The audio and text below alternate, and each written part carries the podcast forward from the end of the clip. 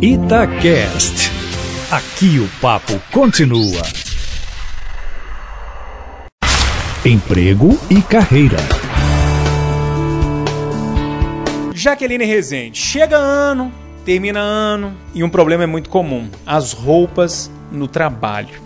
Jaque, a empresa que não tem uniforme tem um padrão a se seguir? Ou pelo menos tem um, bom senso ali de piso que a gente deve buscar? Bom dia. Bom dia, Júnior. Adorei o nosso tema de hoje. Olha só. Claro que as empresas que não têm uniforme vêm por um assunto que a gente discute muito até aqui no programa, que é a questão do bom senso. O que eu sugiro às empresas, primeiro, é que elas façam um código de conduta ética em que ela estabeleça realmente o tipo de vestimenta, né, o, o asseio pessoal, a forma como as pessoas devem usar, seja sapato fechado, seja aberto, o que, que é permitido e o que não é permitido. Se vai ter um casual day, né, que é aquele dia que todo mundo pode ir mais à vontade.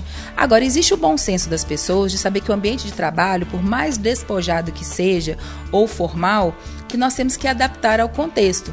Por exemplo, numa agência de publicidade que quase não recebe cliente, eu percebo que o pessoal é mais despojado, vai com sandália aberta, né, uma camisa de malha mais simples. Eu percebo isso em alguns clientes que a gente tem.